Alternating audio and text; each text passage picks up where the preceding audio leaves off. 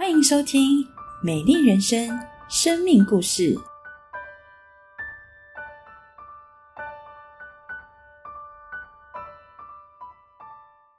感觉敏锐的我在亲戚邻里间的言语和神情中，就感受到贫穷人跟富有的人是会被不同的对待的。那贫穷甚至会被嘲笑，这也影响了我的价值观。自尊心很强又爱面子的我，就用虚伪的外在包装自己，跟随时尚流行来打扮自己，还去买假的文凭证书，想要证明自己。那我精心的使用外在的包装来隐藏其实很自卑的我，但我的心里其实很清楚，假的就是假的，让我知道，哇，这个世界上原来有一位神，他不介意满身污秽的我。而且他无条件的爱我，并且他可以使我成为新造的人。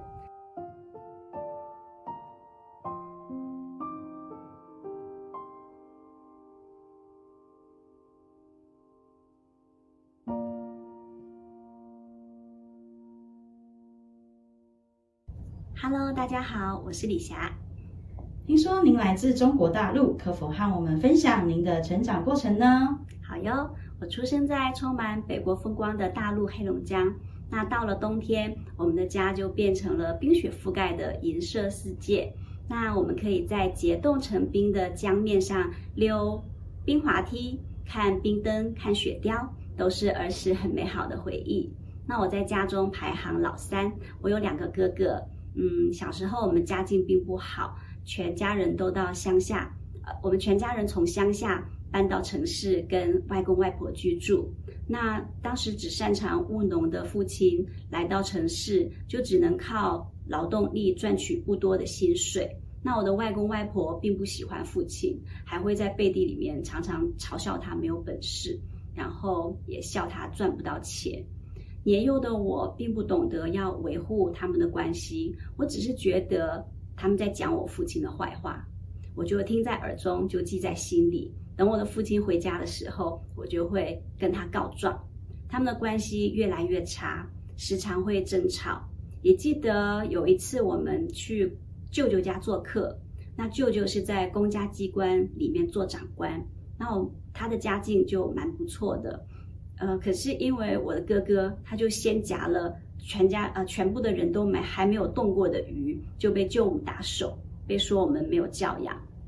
那当时我们全家人心里面都很不是滋味，感觉敏锐的我在亲戚邻里间的言语和神情中，就感受到贫穷人跟富有的人是会被不同的对待的。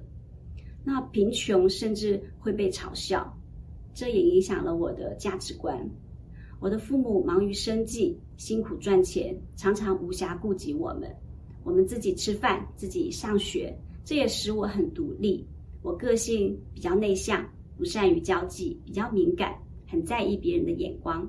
错误的价值观让我很想要早点赚钱，拥有很多的财富，就可以高人一等，就会受人的拥戴。哇哦！那在这样的成长环境和价值观下，带给你什么影响呢？嗯，影响到我长大之后呢，我就很想要到。我自己认为很多金的上海去工作，可是文凭不高，能力也不足的我，实在找不到什么有好发展的好工作，我就只能去做服务行业。那我开始很自卑，我觉得自己一无是处，自尊心很强又爱面子的我，就用虚伪的外在包装自己，跟随时尚流行来打扮自己，还去买假的文凭证书，想要证明自己。那我精心的使用外在的包装来隐藏其实很自卑的我，但我的心里其实很清楚，假的就是假的。我常常觉得自己很没用，什么都不会。我做美容行业需要推销护肤产品，但是我常常跟我的客人在沟通的时候，我都会觉得很紧张，然后我的压我的业绩一向也都很差。后来我认识了我的先生，他很吸引我。跟很多大陆的男生不同，他文质彬彬，甚至在跟人致谢的时候还会鞠躬。虽然他大我一些，但是他还蛮注重穿着打扮的，竟然也跟我有着很相同的爱好，就是一起逛街买衣服，而且他也蛮会赚钱的，就很符合我的需要。我们结婚之后生活富足，但是我并没有因为这样就觉得自己高人一等了，我还是很自卑。来到台湾生活的前两年，陌生的环境让我很不习惯。很封闭，很少外出。我也不想多说话，因为怕多说话就会被人家发现自己是大陆人而被歧视。